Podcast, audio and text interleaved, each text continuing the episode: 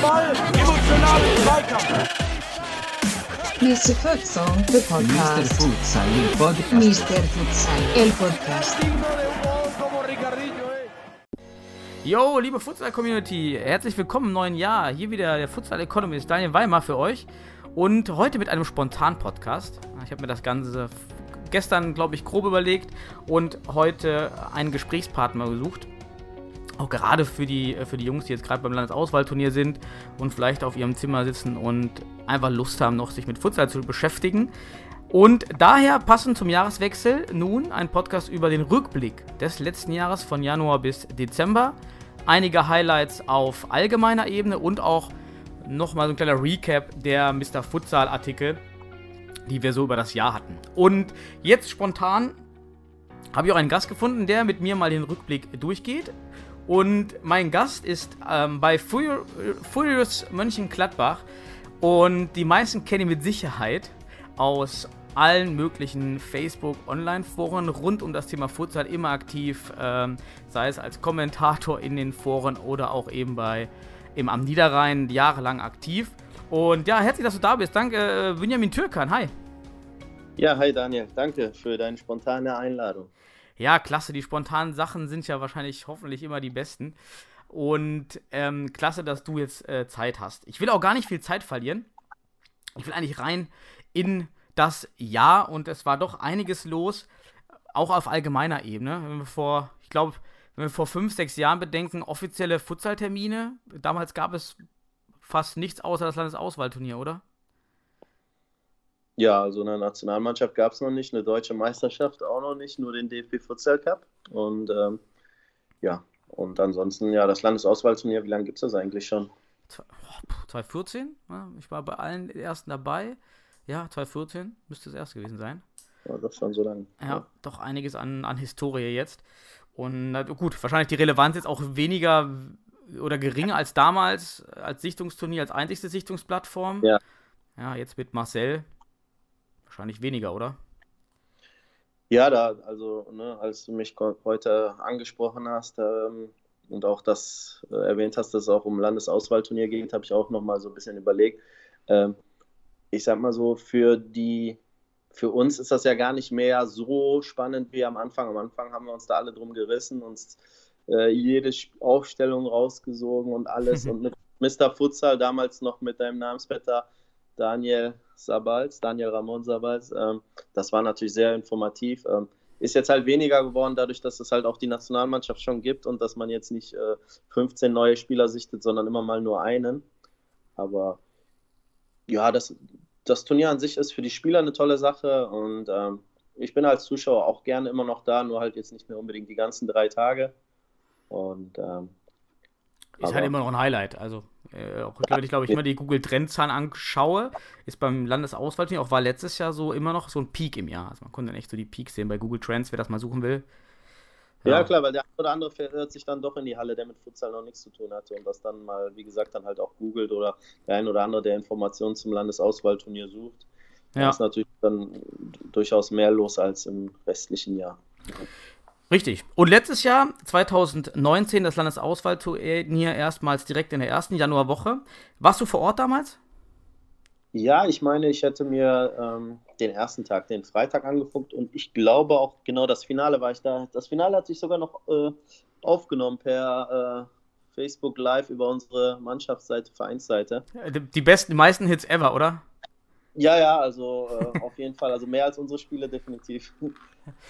Ja, und ähm, ja, was passiert? Also ähm, Berlin Sieger des Turniers vor Mittelrhein und Württemberg. Jahre da, davor Sachsen und Hamburg immer in den Top 3. und was besonders war, habe ich mal rausgesucht, unter den Top 10 waren diesmal alle Futsal, alle Verbände mit Futsal-Schwerpunkt. Außer Niedersachsen und Bayern, welche dann Platz 12 und äh, 14 oder so waren. Aber ansonsten war es ein Jahrgang, in dem gerade die Futsal-starken Verbände Hamburg, Berlin, Niederrhein, Westfalen, Mittelrhein unter den Top 10 waren. Äh, gutes Signal, oder?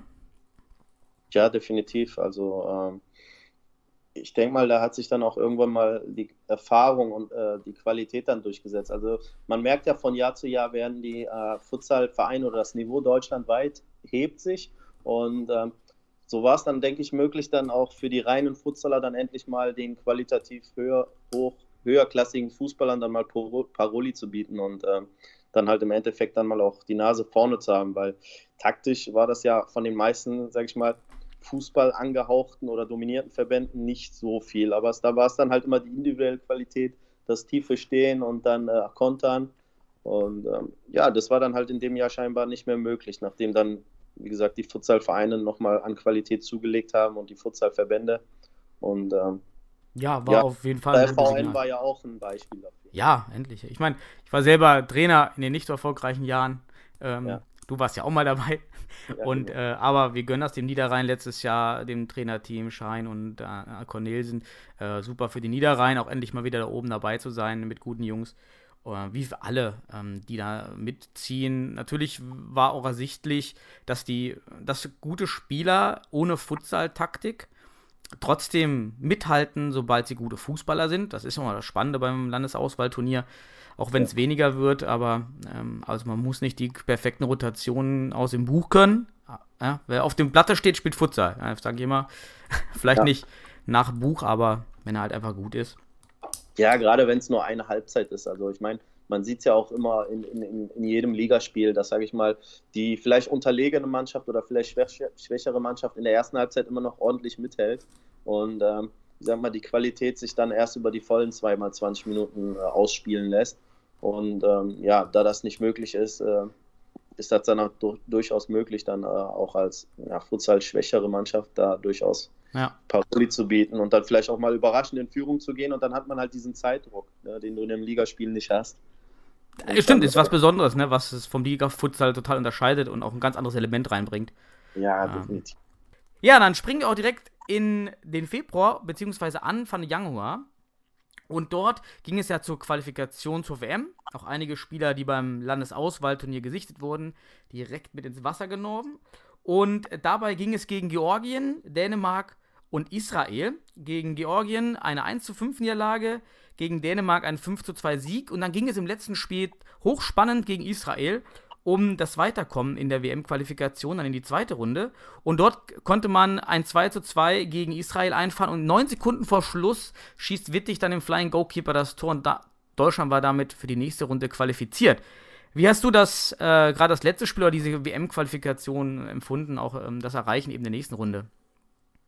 Ja, also erstmal ähm, war natürlich das Erreichen der nächsten Runde ähm, ein schönes Erlebnis. Also man hat sich da wirklich drüber gefreut. Ähm, ich muss sagen, ähm, es war aber auch ein bisschen erwartet worden. Also es war schon so eine Erwartungshaltung da. Ähm, ja, okay, Georgien hat man jetzt eigentlich immer die Testspiele verloren, kannte man schon.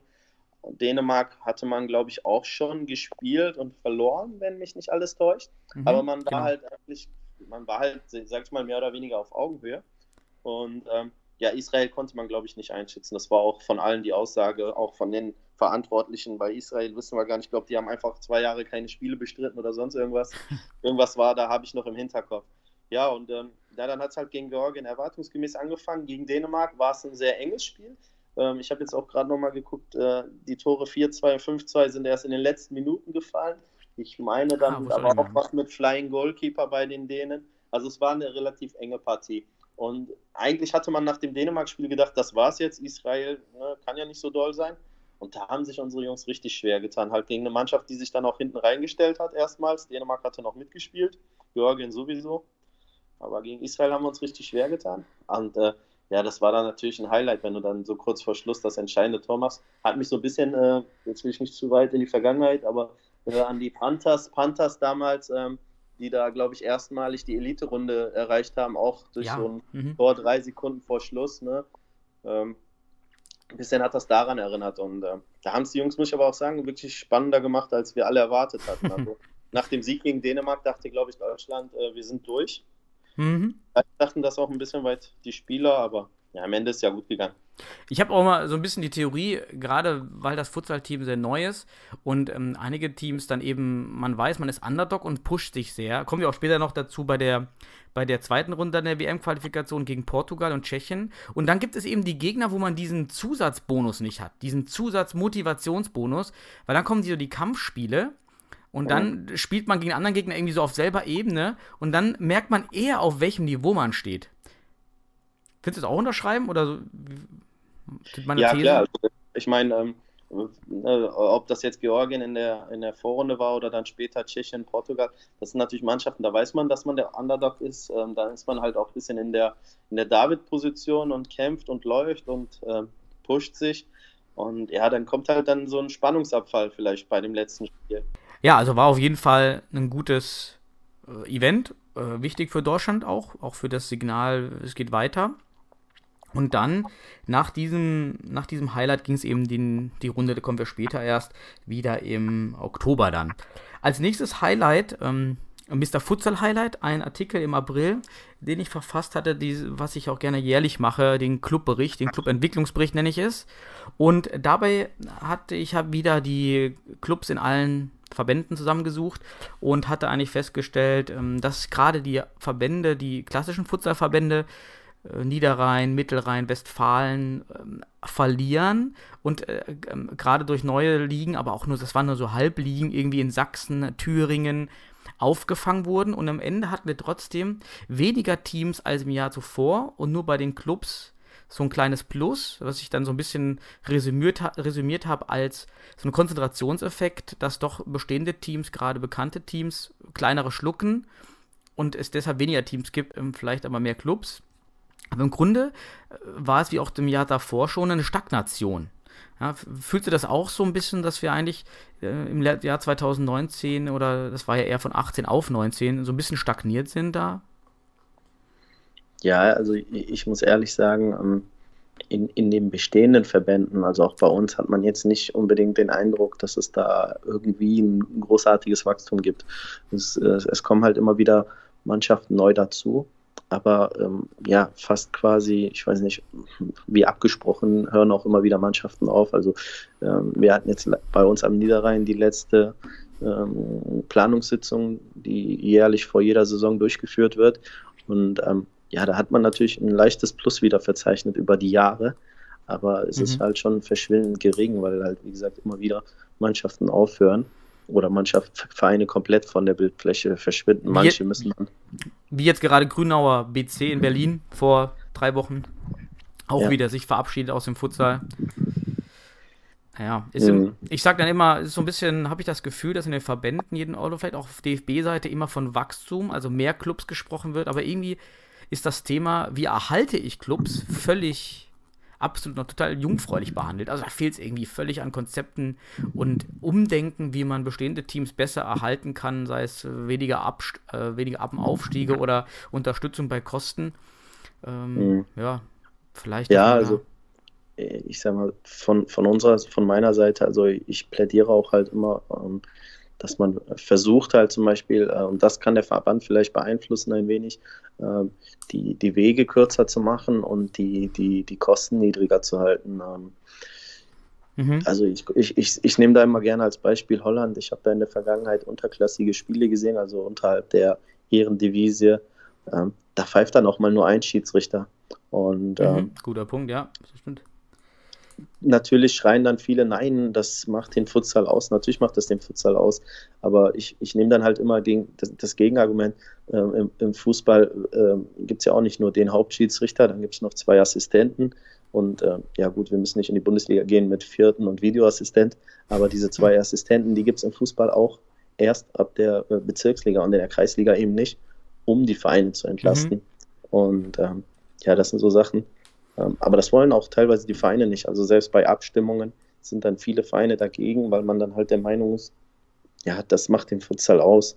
Ähm, ich finde, man muss halt ähm, gucken für eine Entwicklung, gerade in der untersten Liga, die neuen Vereine ein bisschen zu entlasten. Genau, man muss einfach Anreize schaffen und Attraktivität und so die, die, den Druck einfach rausnehmen. Es ist halt so ein Wachstumssport und irgendwie habe ich meistens oder oft das Gefühl, dass das eben bei den Verantwortlichen nicht so verstanden wird, dass es nicht diese Verwaltungsaufgabe ist wie beim Fußball, wo man nur verwalten muss, sondern Strukturen pflegen und hegen muss und dann kommt es dann eben vielleicht zu so einer Stagnation, ähm, die dann eben stattfindet. Und wie gesagt, Sachsen und Thüringen, also das Wachs, das, die Schrumpfung in den Hauptverbänden war noch größer, ne, sondern nur weil Sachsen und Thüringen mit ihren zwei Vierer liegen und in Thüringen skurrilerweise, die vier Teams haben eine Liga gespielt und noch einen Pokal. Mhm. Ist auch ein bisschen skurril gewesen. Ähm, also eigentlich sind das auch keine richtigen Futsal-Ligen noch nicht. Ähm, haben das halt so aufgefangen. Ne?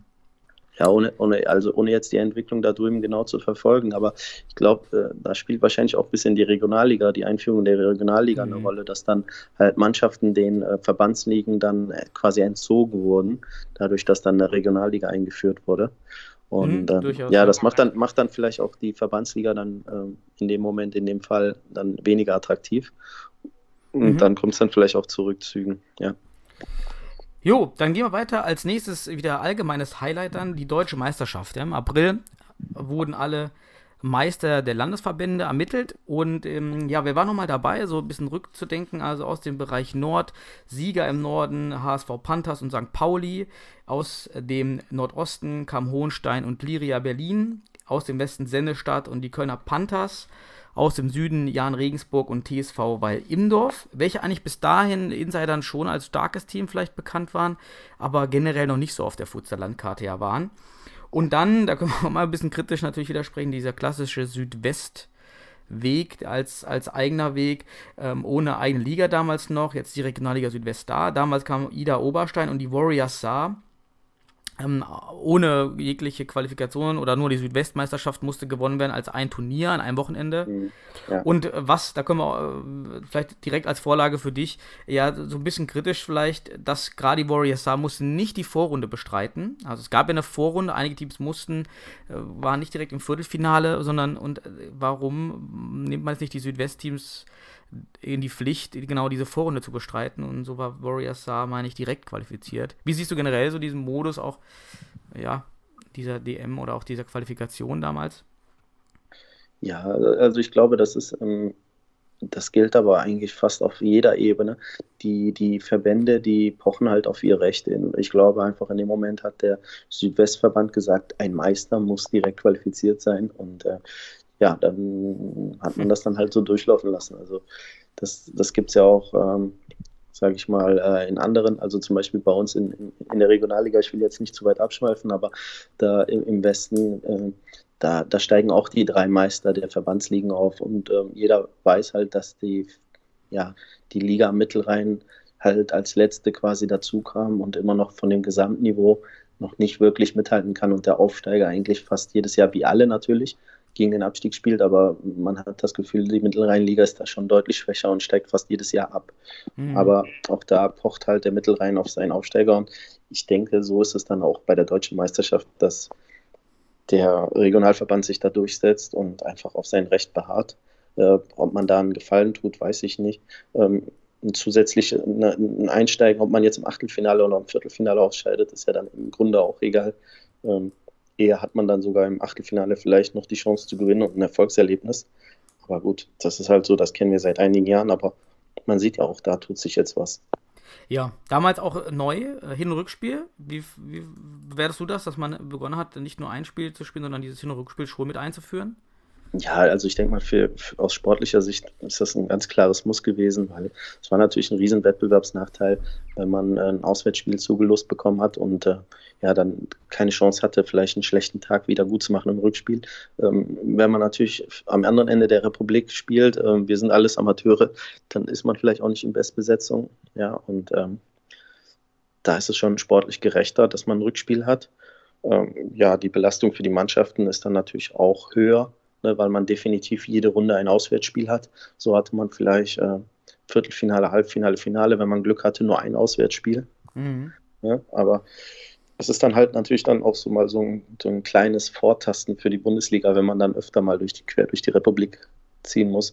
Aber grundsätzlich äh, ein Rückspiel aus sportlicher Sicht auf jeden Fall eine sehr gute Sache.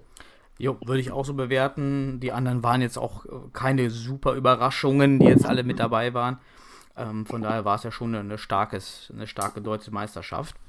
Und äh, ja, dann springen wir direkt in den Juni ähm, und äh, wollen so ein bisschen über das Finale sprechen. Ähm, damals TSV Weil-Imdorf im Finale gegen die HSV Panthers. Dem Ergebnis nach enges Spiel, spannendes Spiel mit 5 zu 4.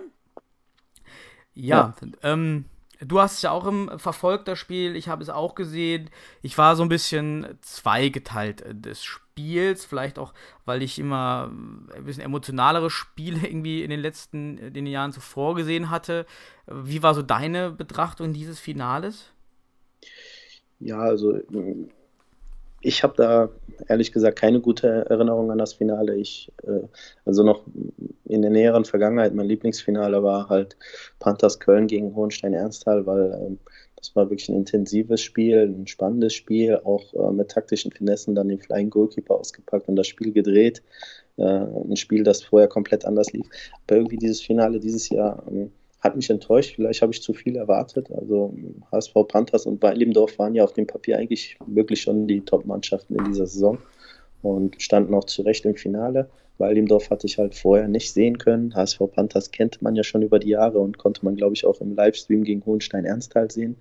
Ähm, ja, ich war, ich war enttäuscht, muss ich sagen. Ich ähm, aber das, das ist ja jetzt kein, das muss ja nichts Schlimmes sein. Äh, ich sag mal so, wie viele WM-Finals hat man gesehen im Fußball, die schlecht waren, wie viele Champions League-Finals waren schlecht. Das war an dem Tag, hatte ich halt das Gefühl irgendwie von meiner Seite, das war so ein, so ein Benefitspiel, All-Star-Spiel. Irgendwie, irgendwie hatte ich nicht den, das, dieses, dieses Gefühl, äh, ich glaube aufgrund des Defensivverhaltens beider Mannschaften. Ich hatte irgendwie nicht das Gefühl, dass beide irgendwie die, die Ernsthaftigkeit hatten an dem Tag. Ähm, vielleicht ist das eine subjektive Sache aus meiner Sicht, aber ja, mich hat das äh, Finale halt nicht vom Sessel gehauen, muss ich sagen. Ich habe keine gute Erinnerung dran, ohne, wie gesagt, ohne die beiden Mannschaften da großartig kritisieren zu wollen. Die HSV Panthers, die haben über die Jahre äh, super Spiele gezeigt und schon viele gute Spiele gezeigt. Und auch Weilimdorf äh, hat ja irgendwie fast zwei Jahre kein Spiel im Süden verloren. Also es sind zwei Top-Mannschaften, die an dem Tag für mich halt irgendwie nicht ihr Maximum gezeigt haben. So hatte ich den Eindruck. Vielleicht auch das vielleicht, Pensum natürlich auch höher. Kann ja auch das Pensum sein, was äh, deutlich höher war. Vielleicht auch. Klar, ne, eine anstrengende Saison vielleicht in den Beinen gehabt, vielleicht auch eine andere Nervosität, weil die Halle ja doch schon sehr voll war. Mhm. Ne, und ähm, das kann natürlich alles damit reingespielt haben. Hm, deswegen, also, aber. Die Rahmenbedingungen fand ich auch sehr gut. Die Halle fand ich jetzt auch nicht so überdimensioniert, wie manchmal bei den bei den ja. Äh, DFB-Länderspielen. Also wenn man, wenn ich immer andere Länder sehe, die jetzt nicht Top-Futsal sind, dann sehe ich eigentlich immer Hallen mit vielleicht 500 bis 1000 äh, Zuschauerkapazitäten und dann kommt immer der DFB und hat dann immer seine Hallen, die irgendwie mit Kindern äh, teilweise dann voll gemacht werden, mit 2500 äh, Kapazitäten. Und ich fand, das war ein, an sich war das ein schönes Finale vom, vom Rahmen her. Das war eine schöne Halle da in, in Stuttgart, meine ich, ähm, wo das war. Ja, in Stuttgart. Also ja. ja, Stuttgart als Gastgeber äh, ist natürlich eine super Stadt. Äh, ist meine Geburtsstadt, deswegen kann ich jetzt nichts anderes sagen. Uhu. Und ähm, mich hat es auch gefreut, dass äh, eine Stuttgarter Mannschaft da, ich war ein paar Wochen vorher selber noch da, äh, bin dann durch den Stadtteil auch gefahren. Das ist natürlich schön, wenn da so ein kleiner Stadtteil dann die deutsche Meisterschaft gewinnt. Ja. Und was natürlich auch viele sich gefragt haben, ist, ob vielleicht die HSV Panthers ob es ein Problem ist, dass die HSV Panthers immer ihre Liga dominieren und kein wirkliches Spiel am Limit haben oder wenige Spiele am Limit haben, wie vielleicht das Fall Ebendorf äh, mit mehr Konkurrenz da im Süden. Hättest du da, ähm, siehst du das vielleicht auch so? Oder ist du vielleicht, vielleicht also beide ähnlich vom Niveau, die Süd- und Nordliga, also dass es ungefähr ähnlich ist? Also natürlich hat Weilimdorf, sag ich mal, mit Jan Ringsburg den härteren Gegner um Platz 1. Also ähm, auch wenn Jan Regensburg jetzt ein bisschen Federn gelassen hat durch den ein oder anderen Brasilianer, der, der sie verlassen hat. Aber insgesamt hat, sage ich mal, Weilimdorf schon den, den härteren Gegner um Platz 1. Ich denke, die Ligen tun sich da nicht viel. Und ähm, ich glaube auch, dadurch, dass ähm, die Panthers, glaube ich, den härteren Weg hatten. Also wenn ich das sehe, dass man äh, Hohenstein Ernsthal als Gegner hatte und äh, Futsal Panthers Köln, die schätze ich schon beide ein bisschen stärker ein als Liria oder die, die Warriors. Und äh, ich denke, also an der Spannung wird es nicht gelegen haben. Die Hamburger hatten, denke ich, die schwerere Qualifikation in, in, in, der, in den K.O.-Runde und vielleicht hat man da aber auch zu viel Kraft gelassen. Das kann natürlich dann im Endeffekt auch gewesen sein. Ne, weil es gegen Hohenstein-Ernsthal waren schon zwei sehr enge Spiele. Ja, also auch sehr kraftaufreibend, äh, auch sehr spannende Spiele. War auch eigentlich Finalspiele, Finalspielwürdig, weiß ich auch noch, waren eigentlich ganz gute Spiele. Auch immer gut übertragen dann in Hohenstein. Da ist natürlich auch immer die Übertragung ganz gut ge gewährleistet. ist ja nicht jetzt ja. bei jedem Verein jetzt dem, mit Livestream und so weiter. Das macht man da in Hohenstein schon ziemlich gut. Ähm, ja. Ja, also im Endeffekt wahrscheinlich auch einfach gut, einen neuen Sieger mal zu sehen mit TSV Weil-Ebendorf, so ein bisschen die Varianz zu erhöhen, die bisschen äh, was natürlich auch schön ist und so ein bisschen ähm, hilft, auch in andere Teile in Deutschland das, das Futsal-Virus irgendwie auszubreiten. Ja, dann im, im, auch im Juni äh, ein Mr. Futsal-Artikel, den ich auch nochmal aufgreifen möchte.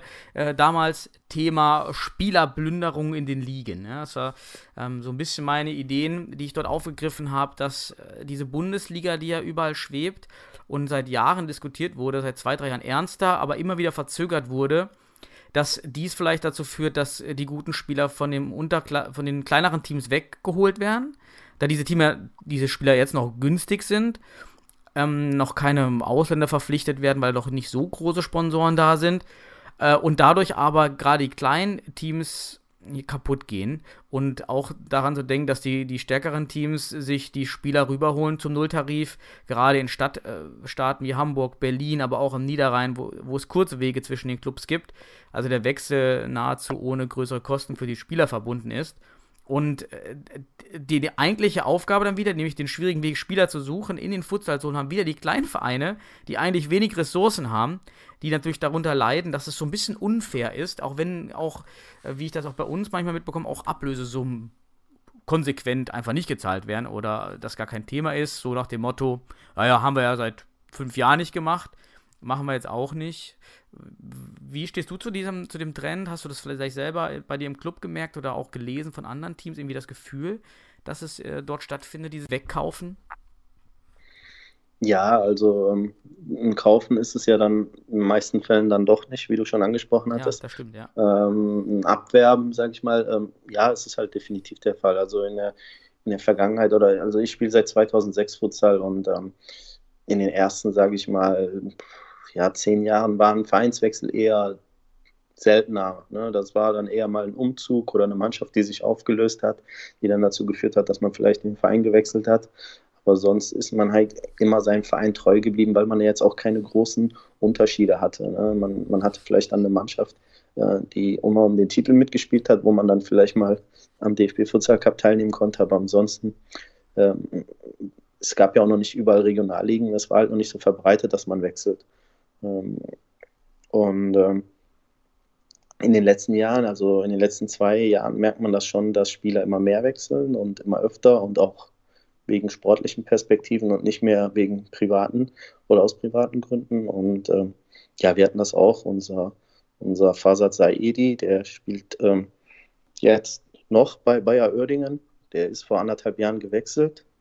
Ähm, der hat bei uns zwei Jahre gespielt, wurde in der Landesliga, Niederrheinliga mit 18, 19 jeweils Torschützenkönig.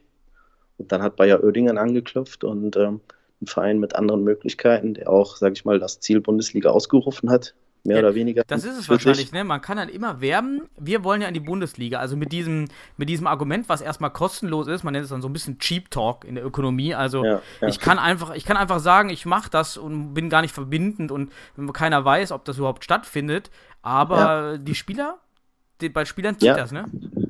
Ja, bei Spielern zieht das natürlich, ist das jetzt vielleicht ähm, ähm, ein Verein wie Bayer Oerdingen dann, äh, der auch einen großen Gesamtverein hinter sich hat und der auch schon, sage ich mal, gewisse finanzielle Möglichkeiten hat. Und äh, wenn es nur irgendwelche Aufwandsentschädigungen ist, die gezahlt werden, ähm, das äh, klingt dann natürlich auch glaubwürdig und äh, mhm. ist auch definitiv nicht unrealistisch. Nur, ähm, ja, vielleicht der ein oder andere springt dann vielleicht zu früh auf diesen Zug auf, lässt sich da vielleicht zu schnell blenden.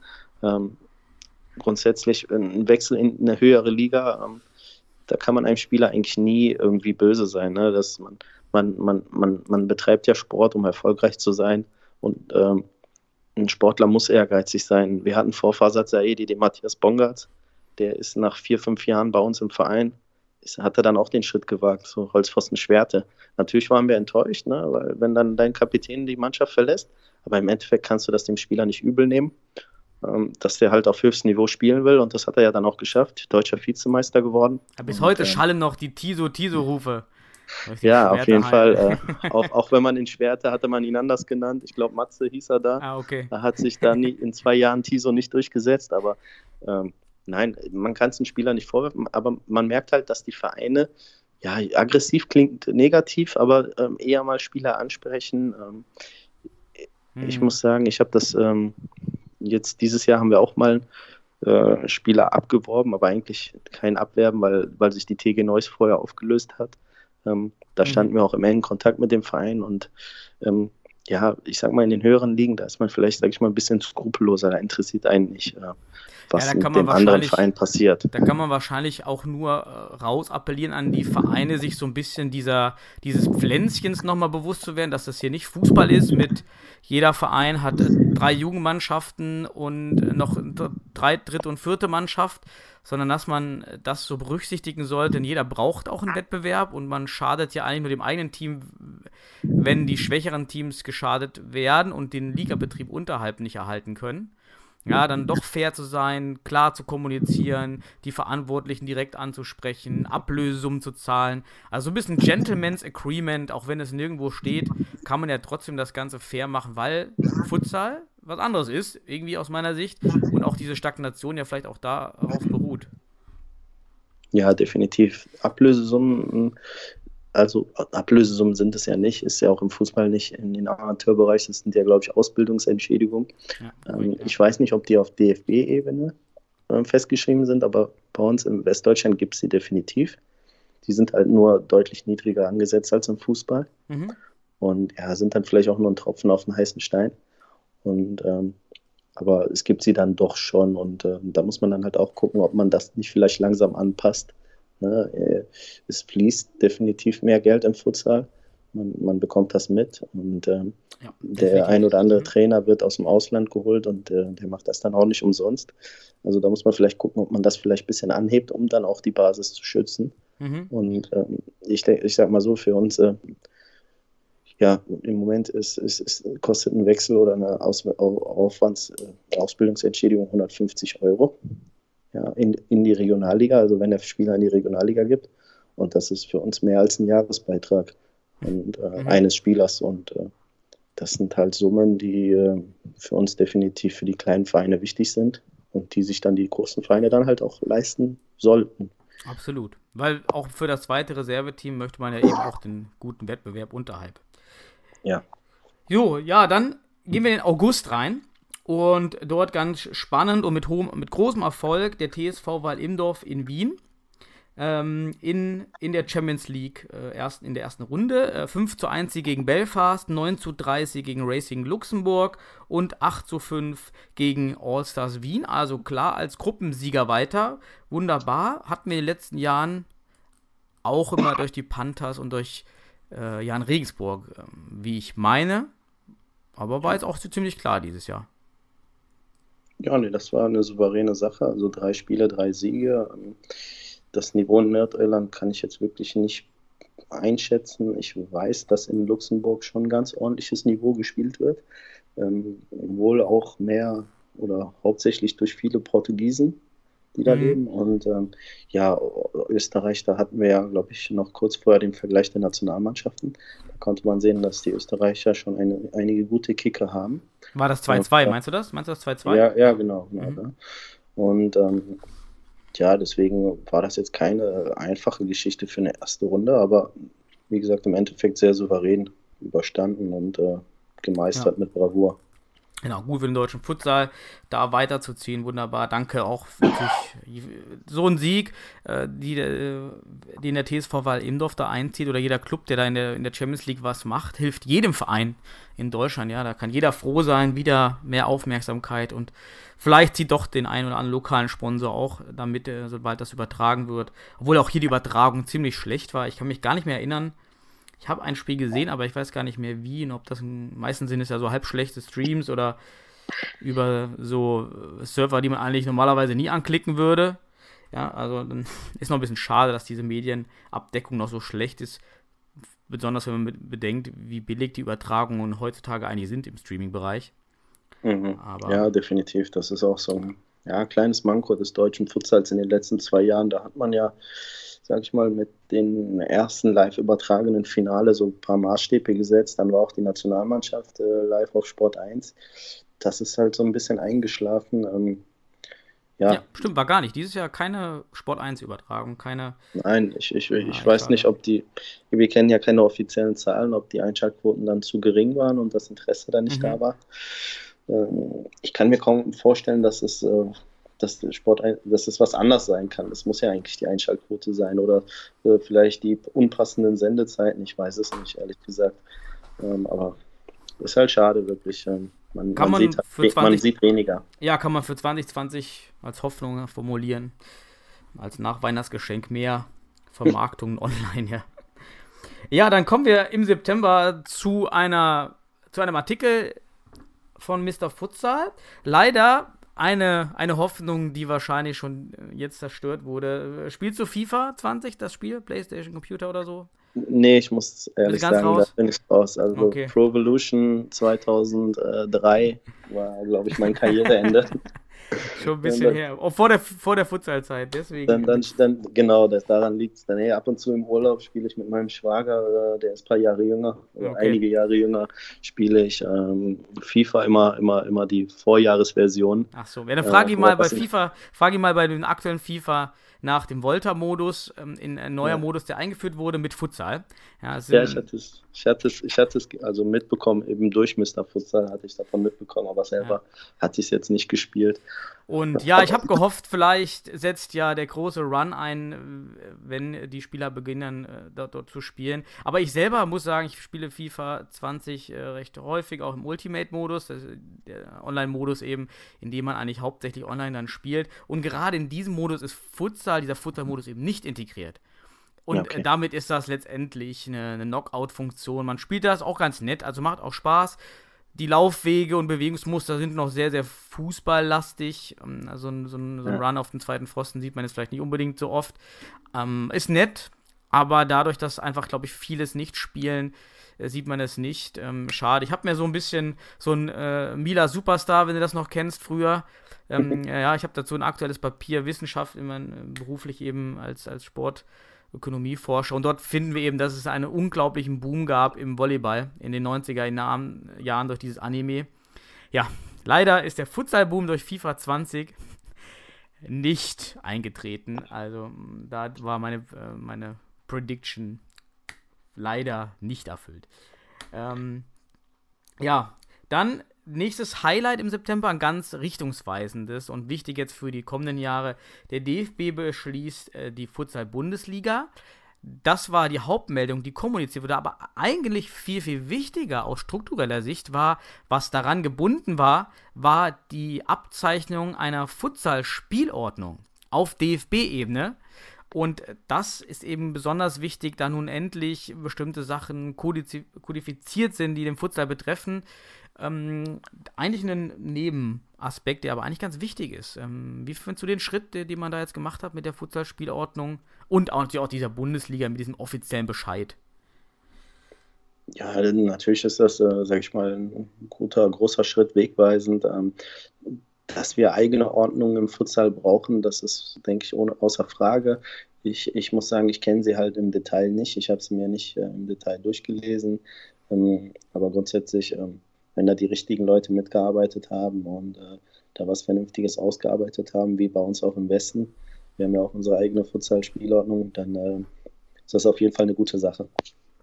zeigt auf jeden Fall, dass es auf offizieller Ebene wieder einen Schritt weiter gegangen ist und man eben jetzt nicht mehr mit Spielordnung, elf Spieler stehen auf dem Feld, agieren muss und dann irgendwie schaut, wie, wie pressen wir das in das Futsal-Korsett, sondern nun die Regeln haben. Ich will auch in den nächsten Wochen einmal so einen Podcast machen und diese Futsal-Spielordnung mal durchgehen. Schön sind natürlich auch genau formuliert sind die äh, Aspekte zur Futsal-Bundesliga und dabei natürlich interessant, dass es schon so aussieht, dass man sich best, bestenfalls nächste Saison qualifizieren sollte, weil dann qualifizieren sich ja die beiden Erstplatzierten jeder Regionalliga direkt für die Bundesliga. Denn danach wird es sehr, sehr schwer, wieder in die Bundesliga zu kommen. Danach ist die Regelung so, dass der erste Absteiger direkt absteigt Und der vorletzte Absteiger geht in eine Playoff-Runde mit allen Siegern der Regionalligen. Also nur noch die Erstplatzierten haben überhaupt die Möglichkeit aufzusteigen und spielen dann zu sechs zwei Spielplätze aus. Also nur zwei Plätze für die Regionalligen. Das, der, Flaschen, der Flaschenhals also ist viel, viel enger als bei der Erstqualifikation.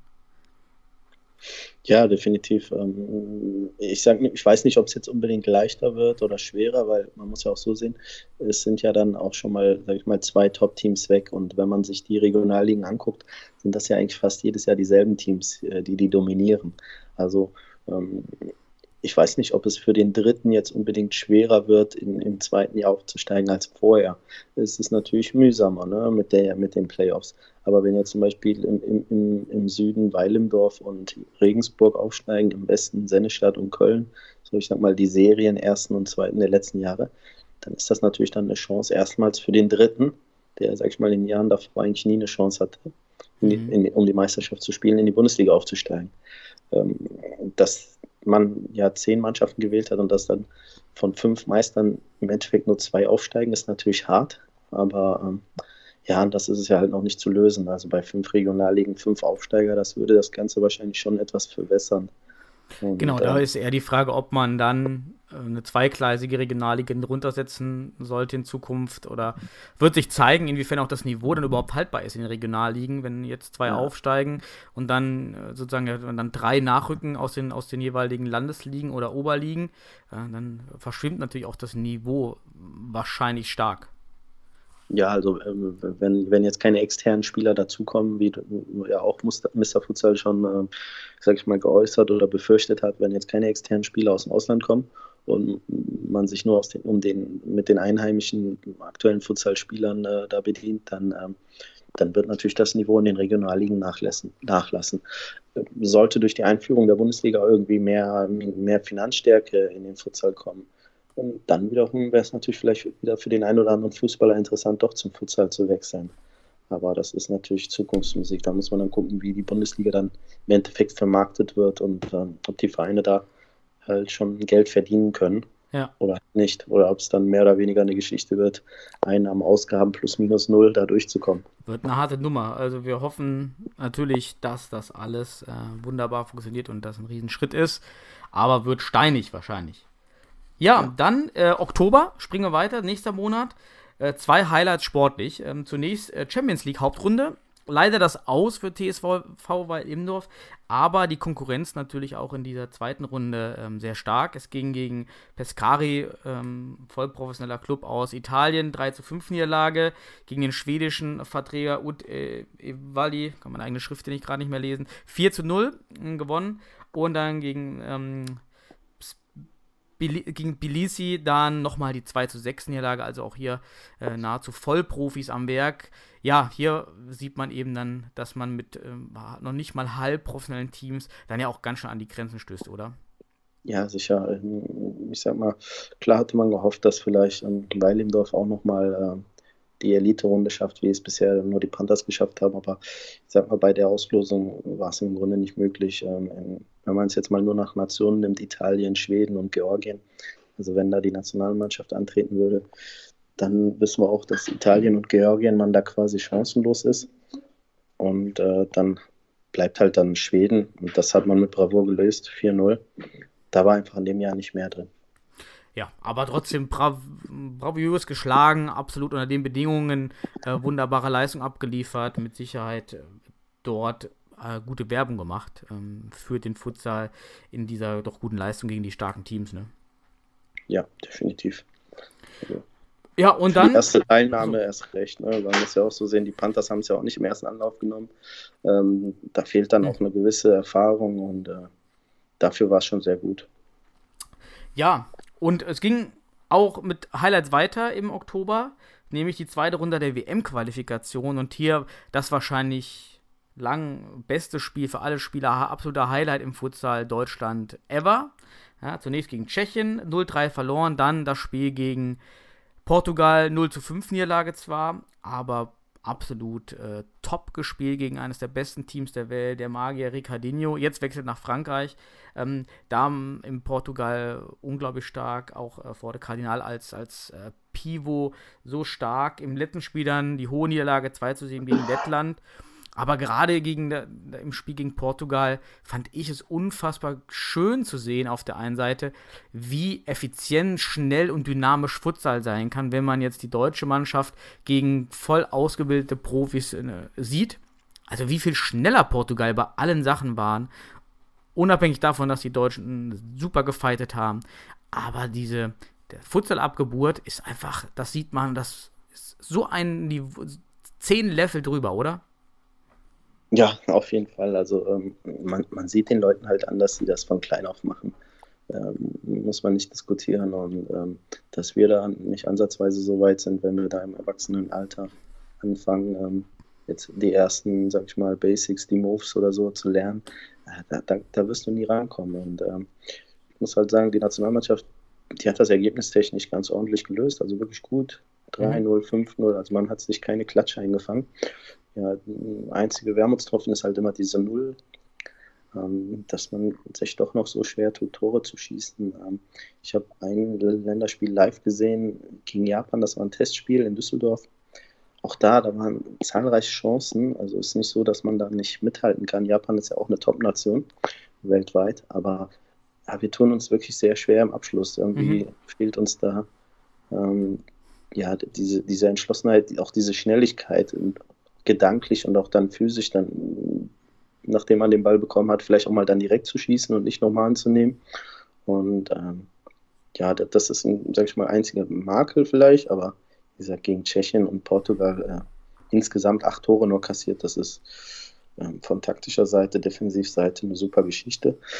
Schade halt, dass dann dieses, dieses 2 zu 7 gegen Lettland, das äh, stört dann so den Gesamteindruck und äh, ich konnte mhm. nicht viel sehen, muss ich sagen. Ich war auch im Ausland zu der Zeit. Ähm, ich habe aber noch das eine oder andere auf YouTube gesehen, im äh, Real Life quasi. Und äh, ja, irgendwie gegen Lettland hatte ich das Gefühl, dass man, ähm, da hat man sich sehr schwer getan mit dem Pressing. Und das fand ich dann schon überraschend. Da sind auch viele Fehler passiert. Und äh, weiß nicht, ob man die Gegner da unterschätzt hat, ob man sich gegen Tschechien oder Portugal zu sehr verausgabt hat.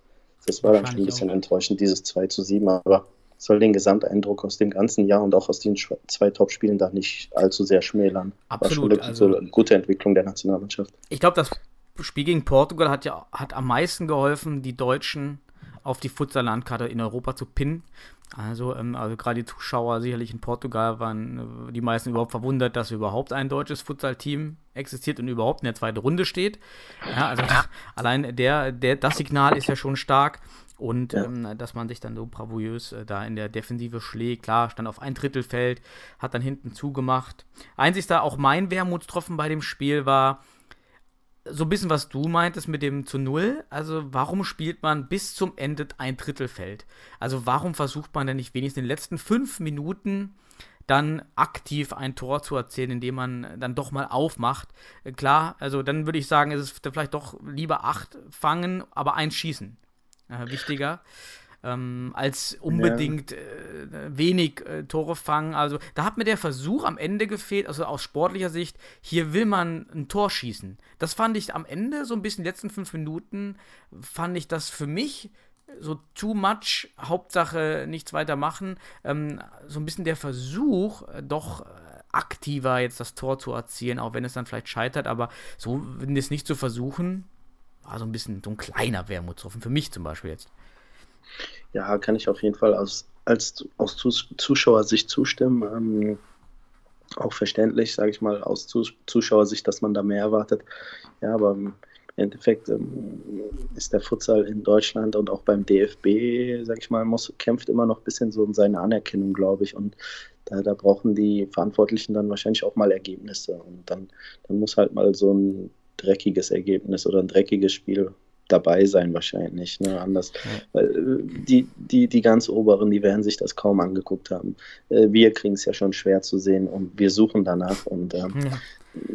dann ist dann vielleicht doch das Ergebnis in dem Moment zu wichtig und äh, ja, man hat wahrscheinlich auch gehofft, durch, eine gute, durch ein gutes Torverhältnis dann eine ordentliche Ausgangsbasis gegen Lettland zu haben, mhm. um dann den dritten Platz, ein, sag ich mal, ein Erfolgserlebnis, ein Achtungsergebnis zu erreichen. Aber ja, leider ging das dann halt komplett in die Hose. Bleibt aber was Gute, es bleibt eigentlich dieses Spiel gegen Portugal in Erinnerung, äh, dass, dass wir uns da unglaublich gut geschlagen haben. Und alle ja. Fotos mit Ricardinho fürs Leben, fürs Album, äh, besser geht's ja gar nicht. Emotionen transportieren und das steigert wieder Emotionen in den Verein. Wenn die Spieler ihre Fotos mit Ricardinho zeigen und damit wieder neue Spieler anstecken, ist es wahrscheinlich sogar mehr wert als ein Sieg gegen Lettland. Ist äh, einfach diese Top-Spieler in der zweiten Runde gegen Top-Teams die man macht, könnte man vielleicht auch. Ja, definitiv. Also ja. In, in, unserer heutigen, sag ich mal, Instagram-Welt ähm, ja. macht das bestimmt schon einen großen Eindruck, wenn man dann ein Foto mit Ricardinho hat und dann den Kumpels sagen kann, ja, guck mal, und ihr, ihr spielt immer noch äh, Landesliga auf dem Dorf oder was, Fußball. Das äh, macht vielleicht schon einen Eindruck, ja. Absolut. Nee, war alles wie erwartet. Gutes Auftreten der Deutschen. Danke an alle, auch als Zuschauer. Ja, und dann haben wir noch ein paar, nur noch zwei äh, Sachen so von Mr. Futsal. Einmal der eine Artikel, den wir dann im, auch im Oktober gebracht hat, Oktober, November, zu Social Media. Ja, ich habe angefangen, weil ich es auch, weil ich auch beruflich so ein bisschen verfolge, die Social Media Kanäle zu tracken täglich. Habe also mal einen Artikel aufgesetzt, der alle Social Media Kanäle der deutschen Futsal Clubs strukturiert darstellt und war so ein bisschen überrascht. Also wir hatten damals oder aktuell, ich aktualisiere auch diese, diese Seite der, der Social Media Kanäle eigentlich immer, wenn ich was mitbekomme. Also wir haben aktuell 162 Clubs und Futsal-spezifische Accounts, also sind die ausgeschlossen, die die nur Facebook oder Instagram des Fußballvereins besitzen. Reine schwerlastige Futsal-Accounts haben von diesen 162 nur 88 Facebook, ähm, 58 ähm, Instagram, YouTube nur 15 und Twitter, gut, ist in der Sportwelt eh nicht mehr so relevant, 5. Ich war trotzdem überrascht, also dass doch und doch viele Clubs entweder gar keinen Account haben oder eben nur Accounts äh, vom, vom vom Fußball-Hauptverein. Wie, wie, siehst du das? Also sollte man ähm, versuchen, auch einen eigenen Futsal-Account aufzumachen? Ich persönlich finde immer, sobald ich äh, Teams habe, die dann zu viel Fußball posten, dann dislike ich wieder und möchte eigentlich gar nicht diese Information von diesen Fußballteams, was mich vielleicht hindert, dem Futsal zu folgen. Ja, definitiv. Also die, die, sag mal, die Futsalabteilungen aus Fußballvereinen oder Gesamtsportvereinen, was auch immer, die sollten halt schon gucken, dass sie ihre eigenen Accounts erstellen, weil ähm, da stimme ich dir zu, da habe ich auch nicht unbedingt die Lust, äh, 90 Prozent äh, Fußballinhalte zu sehen aus, äh, wie gesagt, irgendwo vom Dorf, ne, wo, wo, man keinen Bezug zu hat. Ne, man, man liked diese Seiten wegen Futsal und dann sieht man, dass dann doch futsaltechnisch nicht so viel rüberkommt. Ähm, ja, grundsätzlich, ähm, also in der heutigen Zeit ähm, ohne, ohne Social Media weiß ich gar nicht, ob man da überhaupt noch äh, leben kann, aber es geht scheinbar. Und ähm, ich muss sagen, was uns angeht, äh, klar, wir, wir haben unseren Facebook-Account äh, mit irgendwie 600 Followern, was, sag ich mal, ordentlich ist. Ne? Es geht mhm. bestimmt besser, aber auch äh, für einen Verbandsligisten bestimmt auch schlechter. Ähm, und äh, ja, darüber hinaus muss dann halt auch selbstkritisch sein. Also mehr haben wir dann aber auch nicht. Wir haben noch einen YouTube-Kanal, wo wir ähm, ja, aber mehr oder weniger zur Analyse einfach nur unsere Spiele, unsere kompletten Spiele hochladen, die sich dann eh, sag ich mal, kein Mensch anguckt, die wir auch nicht wirklich bewerben. Ähm, hm. Da ist vielleicht noch ein bisschen Potenzial, vielleicht öfter mal Highlights hochzuladen und das nicht nur über Facebook zu machen. Und äh, ja, Insta, da bin, da bin ich halt persönlich, sage ich mal so, ja, da, da, da. Ich, ich denke, mir immer, ich, ich verbringe schon zu viel Zeit auf Facebook, wenn ich jetzt noch Instagram oder so äh, mir anschaffe, dann, äh, dann, dann kriege ich Ärger zu Hause. Und äh, ja, aber. dabei, dabei ist Instagram viel leichter zu pflegen noch, ne? Dadurch, man eben hauptsächlich Fotos dann postet, äh, kann man äh, so ein Instagram-Account fast noch leichter pflegen, finde ich. Äh, ich jetzt bei meinem Team hatte jetzt bei den Futter Lightings äh, wechselt übrigens zu Fortuna 2 in meinem Team. Ich, ich, aber wir hatten halt eben alles und eigentlich geht das. Also es ja. geht, aber. Ja, ich, ich, muss mich mal langsam dran wagen. Wie gesagt, mir, mir geht es ja mehr darum, dass ich dann, äh, dann Angst habe, dass ich da zu viel selber äh, darauf verbringe. Privat. Du kommentierst dann auch zu viel, Bühni. Lass mal lieber. Ja, du, du ja, kommentierst nee. dann wieder zu viel. nee, ähm, also. Kann man da überhaupt schreiben? Ich glaube, ich, ich habe das Ja, Gefühl, da gibt es nur Bilder. Nee, kann, kannst du, ja. Aber. Okay.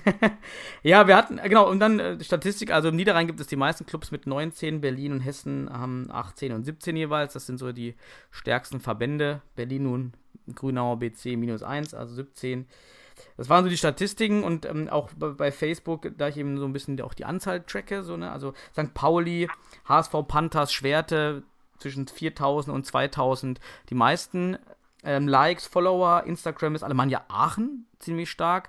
Ja, wahrscheinlich auch als, als, als Anlieger von Alemannia Aachen da viele Leute abgezogen. Die Hamburg Lions, ähm, top bei Instagram und Holzpfosten Schwerte auch äh, ziemlich stark in jedem. Ich glaube, Halspfosten Schwert hat eigentlich über alle hinweg den, die stärksten Auftritte und die meisten Follower über alle Kanäle hinweg.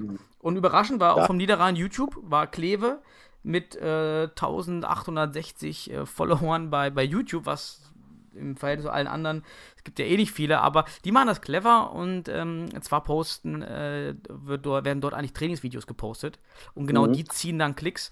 Ist also auch eine, eine spannende Strategie, ähm, äh, nicht einfach nur Spiele zu posten oder Highlights, sondern konkrete Inhalte, die gesucht werden. Rotation A oder äh, Torwart, äh, Kreuzabwehr, Kreuzstellung oder Knieabwehr und äh, dann Likes gleich zu ziehen. Ist auch eine gute Strategie.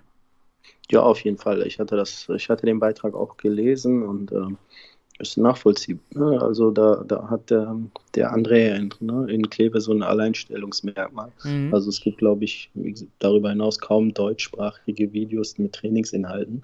Und Ja. ähm, ja ähm, ohne das jetzt zu bewerten, ich muss sagen, ich habe mir da ein paar von angeguckt, ohne das, wie gesagt, zu bewerten zu wollen. Ähm, ich denke, das ist dann halt auch in, in erster Linie richtig, das so ein bisschen an, an, an, an, an, an, an Anfänger, an, äh, sag ich mal, Neueinsteiger. Ich habe mir, wie gesagt, paar, das war halt auch eher, glaube ich, technisch, sage ich mal, angehaucht. Weniger unbedingt taktisch, aber wie gesagt, ich will es nicht werten, ich habe es mir nicht genau angeguckt. Aber es ist auf jeden Fall eine gute Sache und ähm, das Ja. zieht natürlich, das äh, kann man sich dann auch, kann man auch gerne äh, nachmachen, äh, auch gerne die großen Vereine mit ihren ausländischen Trainern äh, können Mhm. sich da, wenn sie sich da nicht zu sehr in die Karten gucken lassen wollen, gerne bisschen mehr machen. Und ja, und ansonsten Social Media bei Holzpfosten Schwerte merkt man dann halt einfach die gesamte Manpower im Verein. Äh, wenn da mehrere Leute mehrere Aufgaben haben, dann hat man auch vielleicht mehr Zeit für Social Media sicher. Ja, die haben auf jeden Fall einen guten Apparat äh, in der Hinterhand.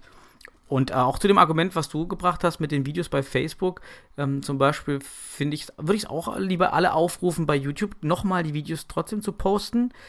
Denn wir alle wissen ja eigentlich, wenn wir selber Videos suchen, suchen wir auch bei YouTube. Ja, also eigentlich nimmt das auch wieder Content weg, äh, wenn nur bei YouTube oder Instagram Videos gepostet werden, weil dann konkret, Mhm. wenn es irgendwie um, um, um Spiele geht, Futsal oder Futsal 10 oder Futsal Einheiten oder wie auch immer, dann sucht man ja eigentlich bei YouTube. Und dann könnte man vielleicht noch den Futsal mehr pushen, dort den Content bereitzustellen, den man sowieso bei Instagram oder Facebook postet, äh, um auch noch den Kanal zu beliefern, da eben dort gesucht wird nach Videos. Primär. Ja, definitiv. Also da können vielleicht alle noch äh, ein bisschen stärker machen. Ähm, ist auf jeden Fall noch alles einfacher als vor 20 Jahren mit Zeitungsartikeln und Zeitungsfotos. Ja, da war das alles noch ein bisschen komplexer. Ja, und das letzte Event eigentlich, äh, ja, Wiederaufnahme des Podcasts von Mr. Futsal. Hey, wir hatten ja schon mal 2017 einige äh, Podcasts mit ähm, Daniel Ramon Sabalz gemacht, der leider ausgeschieden ist beruflich, so im Hintergrund noch mitarbeitet, aber äh, Grüße Daniel ähm, jetzt äh, sich erstmal beruflich da zurückgezogen hat. Ähm, ja, und dann wieder aufgelegt äh, die Sache. Natürlich die Klickzahlen bisher ähm, ja, kann man vielleicht nicht betonen, aber ich sag immer, mir ist wichtig, ich bereiche ein, der sich die Sache komplett anhört und daraus äh, leist, irgendwas für sich zieht und äh, Futsal entwickelt, als äh, 100 oder 1000, die nur klicken und ähm, irgendwie nichts machen. Ähm, ja, bist, bist du ein Podcast-Hörer? Hörst du generell Podcasts auch? Ähm, ich muss ehrlich sagen, generell nein, gar nicht. Aber ähm, kann direkt wieder einschränken. Ähm, seit Mr. Futsal das macht, äh, seit ich dann einem Inhalt gefunden habe, der mich auch interessiert, ähm, habe ich schon reingehört. Ich glaube, ich habe, wie gesagt, mittlerweile vier oder fünf nicht alle von Anfang an. Ähm, mit der Zeit werde ich mit Sicherheit auch die eine oder andere alte Folge mir nochmal angucken oder anhören in dem Fall. Ähm, mhm. Ja, also ich finde das eine gute Sache. Also ich muss sagen, ich habe mir ähm, mit dem Nils zur Bundesliga, mit dem Timo Heinze zum Vergleich Fußball-Futsal und dann vor allem halt auch ein Schwerpunkt, der mir gerade am Herzen liegt, die Jugend. Mhm. Ob das mit äh, der Auswahl in, in Hamburg war, mit dem Jokosowski, mit dem DFB-Stützpunkt oder ähm, Jan Regensburg, die da ihr Jugendkonzept ein bisschen vorgestellt haben. Und ähm, das, hat, das höre ich mir gerne an und wie gesagt, das mit der Jugend besonders, ne, weil wir da jetzt auch, äh, ja, Pioniere hört sich immer so groß an, aber jetzt am Niederrhein gibt es jetzt noch nicht so viele mhm. Jugendmannschaften im Futsalbereich und äh, da holt man sich natürlich gerne Tipps oder hört man sich auch an, wie es andere machen. Und das ist auf jeden Fall eine gute Sache. Also die gefallen mir, die Podcasts. Äh, Daumen Freut hoch. mich. Ja, danke, Büni. Das, äh, das, war nicht, das war jetzt auch nicht eingekauft oder so, die Meinung, aber äh, freut mich äh, jeder, der es hört und der sich, wie du sagst, irgendwie dann Ideen daraus zieht. Wunderbar. Ich kann auch alle Zuhörer gerne aufrufen, äh, wenn ihr der Meinung seid, äh, seid ruhig egoistisch und sagt, ihr seid ein guter Gesprächspartner, der irgendwie ein Schwerpunktthema hat und einfach Lust habt äh, zu helfen. Das hilft mir, das hilft der Community, wenn ihr Sachen teilen wollt, was ja auch generell wichtig ist. Sachen, Inhalte teilen, verschweigen, klar hilft einem selber, aber äh, der Community wenig und wenn wir wachsen wollen, gemeinsam. Ja, müssen wir teilen und reden und diskutieren und äh, dann hilft natürlich auch jede, jeder Inhalt. Also jeder aufgerufen, sich gerne zu melden über Facebook oder über unser, unseren Blog, ähm, E-Mail, wie auch immer sind gerne dabei und äh, meldet euch. Ja, hast du noch irgendwie ein Highlight? Hast du was, äh, was du noch loswerden möchtest? Wünsche fürs nächste Jahr, äh, jetzt zum Ende de Pod des Podcasts? Ein Highlight nicht, äh, Wünsche auf jeden Fall. Ähm, und das ist halt das Thema, was ich gerade angesprochen habe. Ähm, also uns gibt es seit 2007 als Verein, also seit zwölf Jahren und ähm, manchmal sag, frage ich mich, warum wir eigentlich so lange nichts im Jugendbereich gemacht haben. Weil, äh, wenn man nicht gerade ein Top-Verein mit einem großen Namen ist, wo man, sage ich mal, die besten Spieler abwerben kann, ähm, bedient man, kriegt man halt sein, sage ich mal, sein Spielerpotenzial mehr oder weniger aus dem Fußball. Äh, oftmals sogar nur aus dem Hobbyfußball. Ja? Leute, die gar nicht im Verein großartig spielen und dann auch, sage ich mal, sich auch ein bisschen schwer tun mit taktischen Inhalten. Und ähm, ja, es gibt nichts Besseres, das sehe ich gerade seit wir, ja, im Oktober, glaube ich, haben wir unsere Jugend offiziell gegründet, unsere 19. Äh, es gibt nichts Besseres, als mit jungen Leuten zu arbeiten, die auch noch äh, motiviert sind, die auch noch Ziele haben mhm. und ähm, die natürlich, das wissen wir alle, je jünger man ist, desto schneller lernt man. Und ähm, ja, also, dass die Vereine vielleicht hingehen und wirklich mehr äh, mehr in den Jugendbereich investieren. Äh, nicht finanziell, wenn man es hat, natürlich gerne auch, aber halt einfach Zeit und Gedanken. Und ähm, das, äh, das ist die Zukunft. Und äh, es gibt nichts Besseres, als wenn man die erste Mannschaft mit der eigenen Jugend äh, verstärkt oder mit der die eigene Jugend da reinfließt und äh, man sich nicht immer extern bedienen muss. Oder immer, immer neue äh, Leute ranziehen muss, die man wieder neu ausbilden muss. Äh, das ist natürlich auch immer selber, äh, erlebe ich ja selber, dass Spieler kommen und man wieder von vorne an beginnen ja, muss mit ja. der Ausbildung. Definitiv. Also, Wahnsinn, ja. ich, ich sag mal, wenn, wenn, wir haben jetzt ein, ein Großteil unserer Spieler ist 2002, also jüngerer A-Jugendjahrgang. Ähm, die sind theoretisch in, im Sommer in der neuen Saison ähm, mit Seniorenerklärung alle spielberechtigt und ähm, ja, es ist einfach eine super Sache, wenn du dann als Trainer der ersten Mannschaft ähm, einfach mal acht, neun Leute dazu bekommst, die schon wissen, wie der Ball tippt, äh, die schon Laufwege kennen und die schon Defensivverhalten kennen und äh, ja auch, äh, sag ich mal, sich schon ein paar äh, Bewegungen angeeignet haben. Das ist einfach was ganz anderes, als wenn du bei Null anfängst. Jo. Also dann ho hoffe ich, dass deine Wünsche in Erfüllung gehen, dass alle da draußen nochmal die Bedeutung und Wichtigkeit von Jugendfutsal verstanden haben und dass sich da was tut im, jetzt im Jahr 2020. Und ja, dann sind wir schon am Ende. War ein langer, spontaner Podcast. Ich äh, bedanke mich bei allen Zuhörern, die hier einklicken und sich äh, so lange durchschlängeln. Äh, wünsche allen viel Erfolg beim Landesauswahlturnier, was morgen äh, startet und äh, da viel Erfahrung mitnehmen und kommunizieren, Leute kennenlernen. Einfach Futsal geil finden, Futsal spielen. Und äh, danke dir, Pini, für die spontane Runde und wünsche euch auch in Gladbach alles noch Gute in der Saison. Und äh, ja, wir sehen uns auch noch auf dem Parkett. Ja, auf jeden Fall danke für deine Einladung. Ähm,